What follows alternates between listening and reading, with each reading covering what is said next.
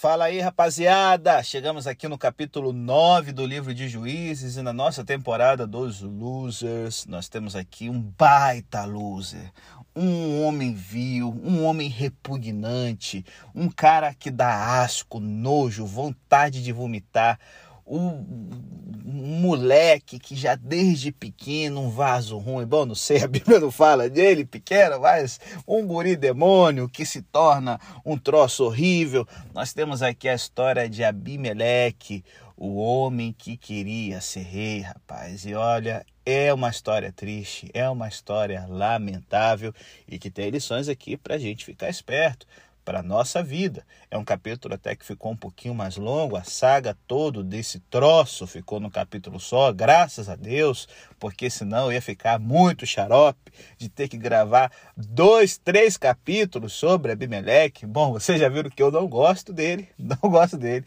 Só que assim, Vamos embora, vamos ver aqui o que, que a Bíblia, o que, que a história né, tem a nos trazer sobre esse cara que queria ser rei e que começa o seu reinado né, sacrificando seus irmãos numa pedra e termina com uma pedra caindo na cabeça dele. Bom, é, como a gente pode estar lembrando aqui em Juízes 8, Gideão recusou a coroa completamente, ou será que é apenas um estilo ou modelo específico de reinado? Hum, fica a ideia aí, porque às vezes Gideão não queria ter o ônus da realeza, que era montar a burocracia, cuidar da papelada, que tem isso também, né? Naquele tempo o juiz tinha que ter um secto, cuidar de algumas coisas. Então eu falei assim: ah, não, não, não quero, não quero uma coroa, pesa na minha cabeça, sei lá e tal. Mas, mas, após recusar o trono, ele passou a viver como um sultão, gente. Ele acumulou muito ouro, usou mantos de púrpura e possuiu um harém, do qual resultou o número de filhos digno de um rei. Os reis midianitas lhe disseram que ele tinha uma aparência de um filho de rei, e quem sabe aquilo ficou na cabeça do Gideão, ao ponto de que quando ele teve o seu filho Abimeleque, botou esse nome que significa meu pai é rei. Bom, apesar de provavelmente se referir a uma divindade, né? Meu pai celestial é rei nós nos perguntamos se isso não seria também uma referência ao modus vivendi real de Gideão. Em todo caso, de alguma forma, Abimeleque desenvolveu a ambição de se tornar rei, de ter na mão aquilo que o seu pai recusou. E essa aí fica uma coisa para Freud explicar, qualquer um outro louco aí, mas o menino cresceu na, na cobiça, na ambição de é, desfazer uma injustiça histórica, né? Ah, meu pai, como meu pai não aceitou ser rei? Eu podia ser um menino príncipe, coroado, e não, né? E o idiota também não percebeu que se o pai fosse rei, ele nunca seria rei porque era o filho de uma amante, de uma concubina, um moleque bastardo, gente, é um moleque treta, amigo. Então, assim, bom, né? O, o nome de Jeová tem uma coisa interessante: o nome de Jeová não aparece no capítulo 9. Isso tem relevância teológica, pois Deus está ausente dessa história aparentemente. No fim, porém, fica evidente que esse capítulo, aparentemente secular, é espiritual desde o início. Vamos então dar uma olhadinha aqui no verso 1 ao 21, onde nós vamos ver o espinheiro plantado por Gideão. Bom, a concubina de Gideão, né? A concubina, gente, no tempo bíblico era uma esposa de segunda categoria, certo? A esposa, né, de verdade, ela quando casava, o pai dela dava um dote. Era um valor monetário que significava que aquela mulher entrava como uma sócia no casamento não poderia ser tratada como escrava, tinha sua dignidade. Por exemplo, a lei israelita proibia o homem de bater na sua esposa, tinha que tratar como uma parceira, embora ele ali fosse o cabeça da família, mas era uma sociedade. A concubina não tinha esse status, porque era uma família muito pobre, que o pai não tinha o dinheiro para o dote, e a única coisa que ela podia entregar era o seu próprio corpo. Por isso ela era vista numa situação de status inferior, tá certo? É, é, é, casamentos em que o marido tinha só uma concubina, como no caso do Levita, que a gente vai ver em Juízes 19, eram de, de pessoas muito paupérrimas, pobres mesmo, tá certo? Que então é, ele só tinha aquela mulher ali, que não poderia ser chamada de esposa porque não era sócia no relacionamento matrimonial.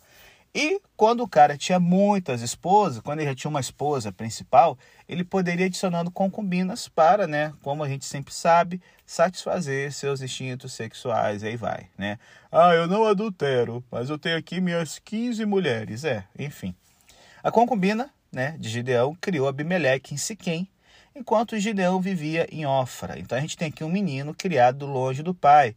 O pai é o herói idealizado que ele só ouve contar as histórias, mas que não lhe dá amor paterno. E imagina como que aquela galera, a, a galera ali de Siquém, porque Gideão está fazendo casamentos políticos. Nossa, o seu pai poderia ter sido rei, um camarada. Nossa, olha como Abimelequezinho lembra Gideão, meu Deus e tal, não sei o quê. E aí, Gideão morre e Abimeleque convence o povo de Siquém de que ele, um homem do povo, né, deles ali, com sangue né, de um herói, deveria reinar sobre eles. E aí, gente, já começa ruim, porque tem aqui o altar que não é de Jeová, mas o altar de Baal Berite o financia. Baal Berite significa o mestre da aliança, o dono da aliança, sincronizando perversamente a adoração de Baal com Jeová e uma ideia de uma aliança entre essa divindade e o seu povo. Eu comentei com vocês no podcast que um dos sucessos da adoração de Baal é que como ele era chamado, o Baal significa dono, mestre, era muito fácil você fazer um sincretismo religioso com Jeová certo? Assim como a gente vê nas religiões afro-brasileiras, né? É, é, Iemanjá é, é, sincronizada com, com uma santa, é, é os, orixás é, é, do candomblé e da umbanda sendo representados por santos católicos, do candomblé em si, né? Que a umbanda ela vem depois. Mas assim, a mesma coisa rolou com Baal e Jeová. E aqui, né, Abimeleque, então, com a grana que ele recebe, e é interessante, gente, que a, assim, é que a prata ela tinha um valor maior, né? Mas se a gente pegar o valor da grama de prata, que está cerca de 3 reais hoje, calcular aqui o que ele recebe, daria uns dois mil e poucos reais. Mas, como esse período aqui é um período lá pelo século 12, pelo século 11 a.C., nesse período a prata era rara no Egito, o que fazia com que no Egito a prata valesse mais do que o ouro. Então, um período em que o valor da prata não é tão abaixo do valor do ouro.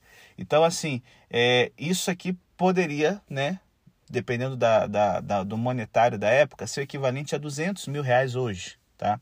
Então, assim, se a gente fosse valorizar a prata, quase o tanto que valoriza o ouro.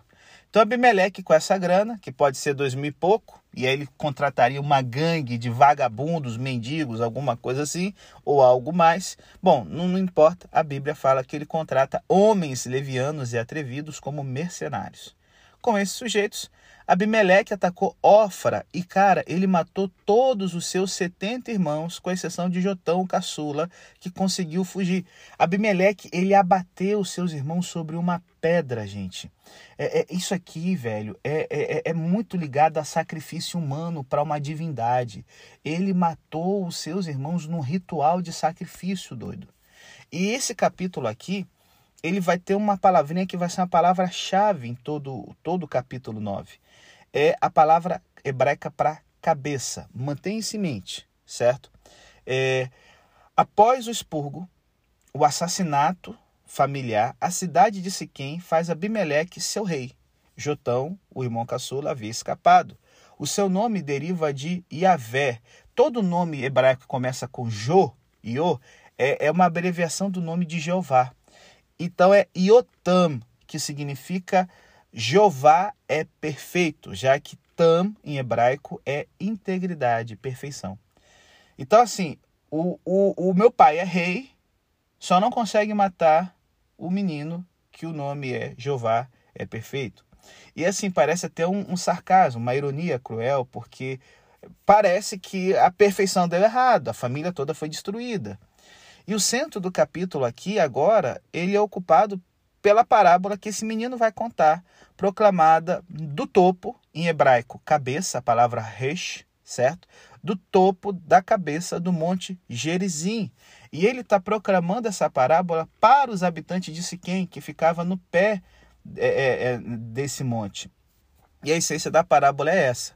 As árvores da floresta, com uma contribuição positiva, né, que alegram a Deus e o homem, não tem qualquer interesse em reinar uma sobre as outras, mas o espinheiro inútil, que não traz nenhuma alegria para o mundo, nada tendo a contribuir de valor, senão talvez sua sombra, torna-se rei, como advertência uma maldição de fogo. Quem é o espinheiro? Abimeleque. Refugiai-vos debaixo da minha sombra. Esse maldito é aqui o espinheiro.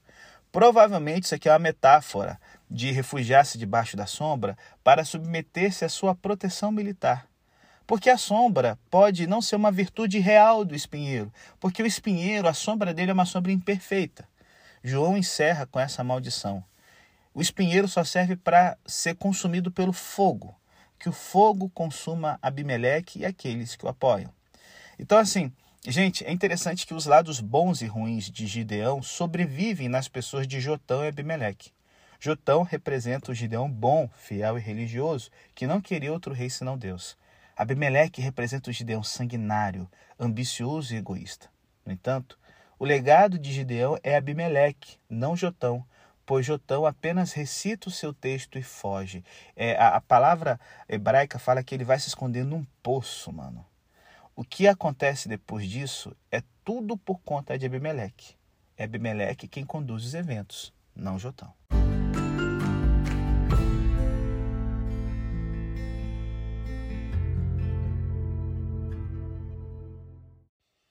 E aí, galera, a Bíblia fala que Abimeleque reinou durante três anos. Bom, só que o verbo reinar se assemelha mais a príncipe do que a rei.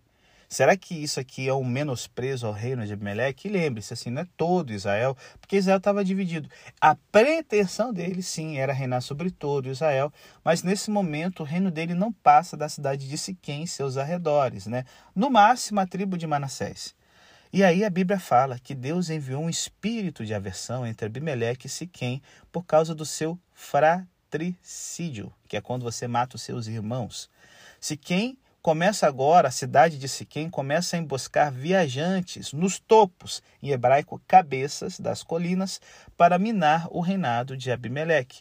E aí um personagem novo entra na história, Gaal, que começa a falar mal de Abimeleque em Siquém, levando o povo a amaldiçoar Abimeleque. Gaal alegava que se lhe dessem a chance, ele lideraria uma revolta contra aquele metido. E, gente, com exceção de Jotão, todos nesse capítulo são oportunistas que idealizam o reinado com ambição ao poder, sem consideração pelo povo, pela terra ou por Deus. Zebu, o prefeito, né, fechamento de Abimeleque, não gostou da zombaria de Gaal e informou Abimeleque que vivia em outro lugar. Durante a noite, as forças de Abimeleque se deslocaram para Siquém. E aí a Bíblia fala que os homens de Abimeleque foram divididos em quatro companhias, em hebraico, cabeças. Antes do amanhecer, o fanfarrão Gaal, postado no portão da cidade, olhou para a escuridão e exclamou dizendo ao prefeito Zebu: oh, olha, homens estão descendo das cabeças das montanhas. Porque cabeça em hebraico Rush, Rosh, é, Resh, significa topo, né? A parte mais alta. Então, a cabeça da montanha, que o Jotão fala, os cabeças da companhia, certo? A cabeça da montanha. E aí Zebu, então, que quer que Abimeleque ganhe mais tempo para assumir suas posições e atacar, diz, não, seus olhos estão enganando você, seu cachaceiro, né? E Gaal continua olhando para a escuridão, então declarou literalmente, uma cabeça está se aproximando pelo caminho da árvore grande, aparecendo. Aparecendo uma palavra hebraica que conota conjurando. Gal queria dizer que à luz do amanhecer eles pareciam aparecer do nada. Não havia mais como negar os fatos e Zebu não escondeu mais a verdade. Ele zombou da boca grande de Gaal e o desafiou a sair e lutar. Então Gaal saiu com os senhores de Siquém para lutar e perdeu feio. Zebu não permitiu que Gaal e seus homens se refugiassem em Siquém e no dia seguinte as três cabeças, né, companhias de Gaal e a cabeça de Abimeleque, lutaram. Na, no, no fim, Abimeleque se voltou contra a cidade e queimou vivos seus habitantes numa torre, usando galhos de árvores para incendiá-la. Assim, a parábola de Jotão foi profética. Fogo dos galhos de Abimeleque literalmente consumiram Siquém, a cidade que havia lhe dado o poder. E é interessante que esse Monte Zalmon né, é o Monte Ebal.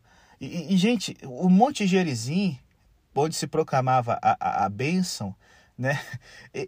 A, a, a bênção e a maldição aqui são proclamados. Esses dois montes estão aparecendo aqui, cara. Só que só maldição tá rolando. Não tem benção aqui nessa treta toda, não. E aí, tem uma outra coisa interessante. Gaal, ele é uma pessoa do povo. Eu comentei com vocês que os israelitas, eles vacilaram em não ocupar Israel, a Canaã militarmente. E, e, ah, os israelitas sanguinários. Eles destruíram Jericó, Ai, Azor e, e a gente tem mais umas duas ou três cidades com evidências de destruição total. De resto, cara, eles foram fazendo alianças com os povos locais. Siquém mesmo, ela não foi conquistada por armas. Foi feita uma aliança com esses cananeus. Então você tem aqui um conflito de classes que é interessante, vai ser uma marca do mundo antigo. A gente pensa que é uma coisa só de Karl Marx e tal, mas, por exemplo, na antiguidade, as cidades-estado gregas, elas tinham, por causa da democracia, conflitos de classes sociais, certo? Os proletários, as pessoas mais pobres, contra a classe média, contra a aristocracia e tal. E isso, na antiguidade, é sempre uma marca de lugares onde o governo era descentralizado. Gaal, é interessante que o pai dele é, é, é, é um significa escravo, né? Gaal, filho do escravo, ele aqui dessa classe cananeia que foi subjugada pelos israelitas, representando aqui um conflito dos setores mais pobres, né, contra uma classe, é, é, é, alguém que veio também, ou quem sabe, né, Abimeleque, a mãe dele foi uma concubina, então você tem assim o povão é, é, é, lutando contra a aristocracia da cidade, você tem aqui um, um, um conflito de interesses, né? E demagogos e oportunistas aparecem direto nesse capítulo tocando louco. Esse é um perigo da democracia. Eu acho que é o melhor regime. Mas, assim, quando você fica assolando as diferenças, certo? Uma identidade de classe, isso é um perigo, cara. É o que aconteceu com Siquém. E aí o, o bicho continua pegando. Essa vitória parece ter deixado Abimeleque mais ousado, pois ele agora decidiu atacar outra cidade chamada Tebes, e assim como Siquém, os cidadãos se refugiaram numa torre. Novamente, Abimeleque decidiu queimar vivo o povo dentro dela. Que vaso ruim, cara. Mas dessa vez, uma mulher lançou uma pedra de moinho do alto da torre, a qual esmagou a cabeça de Abimeleque. Receba, animal! E aí, desesperado, ele chamou seu escudeiro, um jovem, para que ele o matasse, poupando da vergonha de ter sido morto por uma mulher. E foi assim que essa cabeça morreu. Graças a Deus. Amém. Observe para onde o motivo da cabeça está nos levando. Aquele que reinaria sobre Siquém sozinho como sua cabeça, como diz o verso 37, e que para isso matou setenta irmãos sobre uma cabeça de pedra, no fim é morto por uma mulher que joga uma pedra sobre sua cabeça. Uma mulher com uma pedra encerra o reinado do tirano sanguinário que começou sobre uma pedra. O capítulo termina com um comentário sobre Deus. Deus retribuiu o fraticídio de Abimeleque um crime também contra o pai de seus irmãos, e o mal caiu sobre as cabeças dos siquemitas que apoiaram esse demagogo. É para aí que o motivo da cabeça leva a história. A cabeça de Abimeleque foi esmagada e os senhores de Siquém foram queimados vivos, conforme a maldição de Jotão. Antes, aqui no podcast, eu disse que o legado de Gideão é Abimeleque, não Jotão, pois Jotão apenas recita o seu texto e foge. E é Abimeleque quem conduz os eventos, não Jotão. Mas será que isso realmente é verdade? Foi a maldição de Jotão, gente, que conduziu os eventos o tempo todo. Deus não permitiria que a maldade de Abimeleque persistisse. A despeito do caráter totalmente secular desse longo capítulo, no fim, vemos que ele era religioso e espiritual o tempo todo. É um erro ler esse material como se tratasse apenas de uma simples luta pelo poder. Trata de princípios morais, espirituais e religiosos que fluem da aliança entre Deus e Israel, que determinam como os eventos se realizam. Israel não tem uma história secular. Deus suscitou o espírito de aversão entre Abimeleque e Siquém. Deus puniu Siquém e Abimeleque pelos seus males. Até mesmo essa história trata do juiz verdadeiro. E aí, o que podemos então aprender dessa história? Depois da vinheta, nosso último bloco.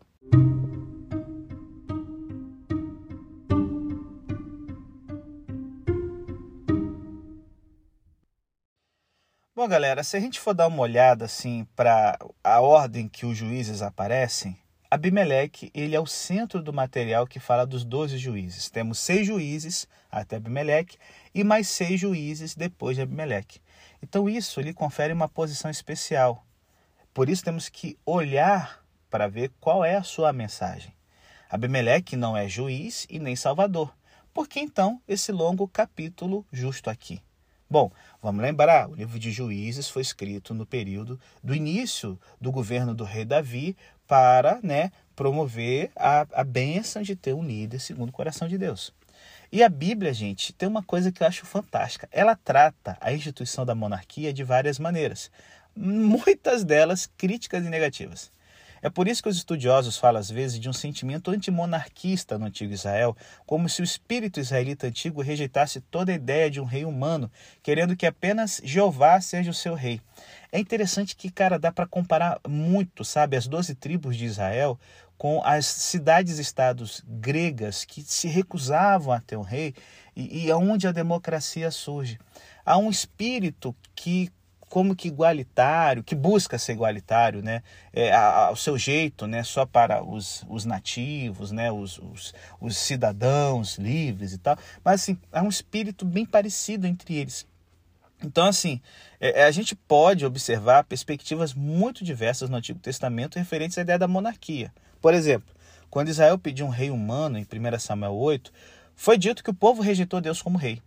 Samuel apresentou diversos aspectos negativos dessa ideia. Havia uma relutância profunda de confiar em qualquer rei humano. Na verdade, a maior parte de Samuel e Reis demonstra como a monarquia falhou, revelando assim uma ambiguidade em relação a essa instituição como um todo. Observe como a monarquia é vista em Juízes 9. As árvores que realmente produzem algo de útil têm coisa melhor a fazer do que reinar sobre as outras. Apenas o espinheiro, e gente, não há dúvidas quanto à capacidade do espinheiro de produzir sombra, apenas esse carniça aceita o manto de rei. E com ele tem uma ameaça. O espinheiro é perigoso. Ele se incendeia facilmente e tem espinhos. O governo é assim.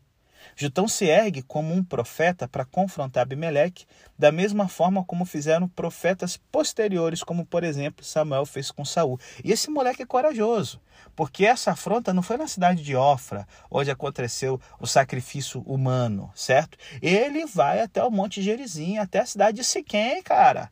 É um profeta aí, velho. Ele tá é corajoso o moleque. E, e o reinado é é, é, é, é, de Abimeleque é descrito, gente, da mesma forma que Benzeu de Saul, sabe? O capítulo 9 apresenta exatamente o que um rei pode fazer e o que ele fará à população sobre o qual ele reina, como se estivesse dizendo: Você realmente quer um rei Israel? Olha o tipo de rei que a gente pode ter. Esse é o tema central do capítulo. Abimeleque foi o primeiro, é, a primeira tentativa de ter um rei dinástico em Israel. Como se apresenta esse cargo hereditário de poder político e militar? Hum.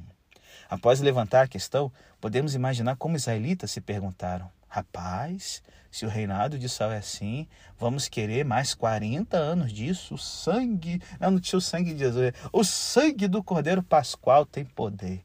É, rapaz, o, o capítulo 9 é, entre outras coisas, uma reflexão sobre a administração de Saul.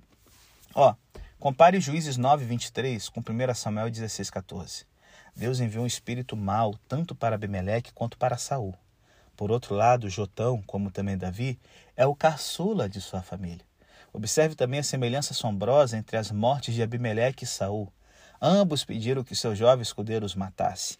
Ambos, ambos sofreram um trauma craniano, né? Saul postumamente, né? Arrancar a cabeça dele, enfim. Ambos morreram em batalha.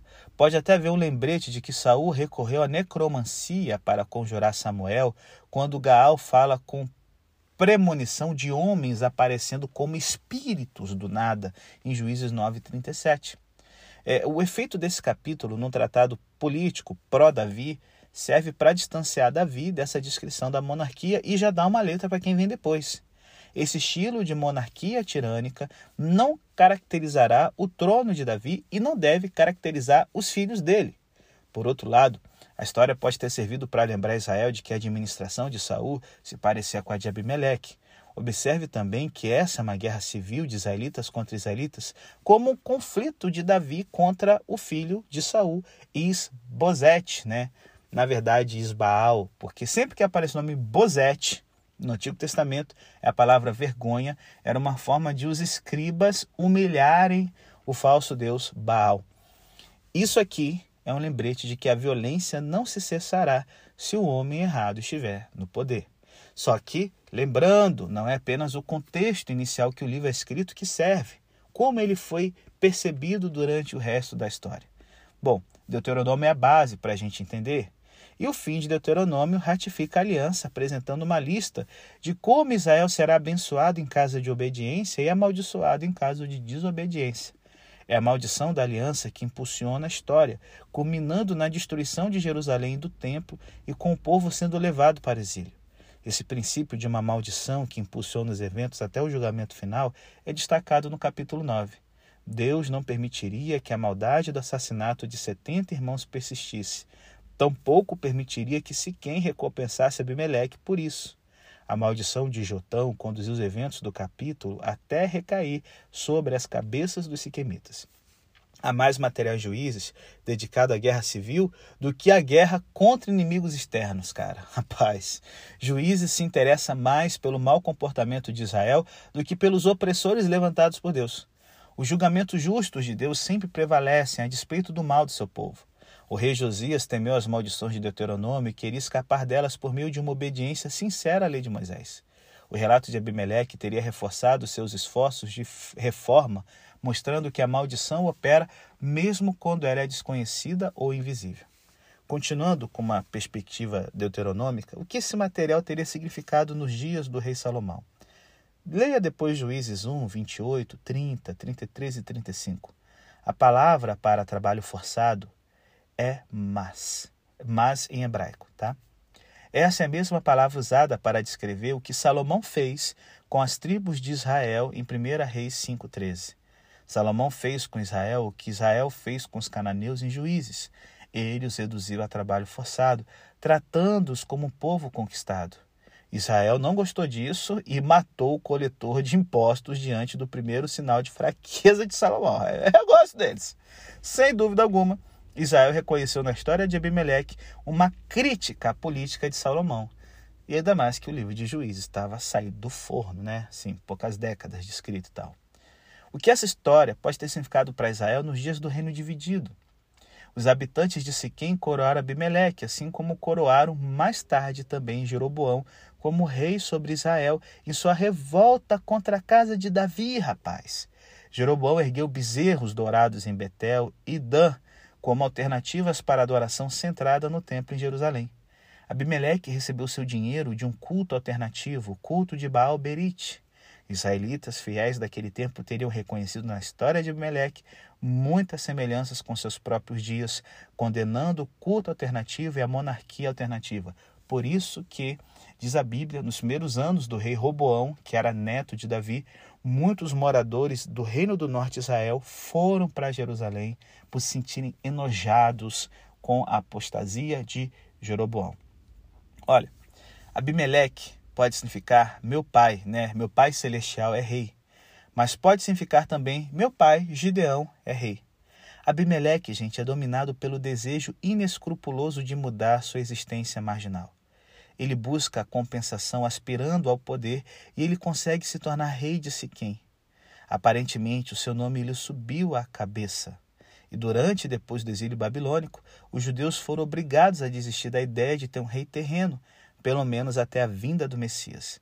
Deus era o seu único pai, e Abimeleque, meu pai celestial é rei, se tornou sua teologia. É esse pai que Jesus veio revelar. E aí, gente, o Pai Celestial de Jesus é algo totalmente diferente de Gideão e Abimeleque. Jesus veio ensinar o povo de Israel sobre seu Pai Celestial, para o qual aponta o nome Abimeleque. Jesus é o Filho unigênito que, desde a eternidade, sempre pôde dizer que seu Pai Celestial é Rei. Mas que tipo de rei é Jesus? Todo o poder no céu e na terra pertence a ele, pois ele foi obediente, mesmo isso lhe custando a morte na cruz. A morte soberana de Jesus em Mateus 28, 18, a, a, desculpa, a ordem, né? A, morte de Jesus possibilita a ordem soberana dada em Mateus 28, 18 a 20, que é ensinar e fazer discípulos, já que ele tem todo o poder no céu e na terra. Isso nos leva a contemplar o que a passagem de Abimeleque significa hoje. Que tipo de liderança deveríamos seguir? Que tipo de líderes deveríamos ser? Devemos liderar reinando sobre nossos irmãos cristãos é, com força, com ameaças, sabe? Há muito para se ponderar aqui em termos de aplicação, gente. Mas algum dia o julgamento recairá sobre os Abimeleques e os homens levianos que o seguem. Algum dia, aquele cujo Pai Celestial é o Rei julgará o mundo. Algum dia, o fogo consumirá todos os que vivem sob maldição e que não percebem que a maldição do seu pecado está conduzindo os eventos em suas vidas individuais e na história do mundo. Não é só Israel que, que uma história secular é negada. Nós e até mesmo o mundo também não temos uma. É. A maldição da aliança contra o pecado continua a conduzir a história em direção à sua conclusão inevitável. Veja para que você, como Jotão, permaneça na integridade do Pai e denuncie o pecado, em vez de se emaranhar nele. Como Atos 2,40 fala, salvai-vos dessa geração perversa. Seja batizado, receba o Espírito Santo, então proclame a verdade como um Jotão capacitado pelo Espírito.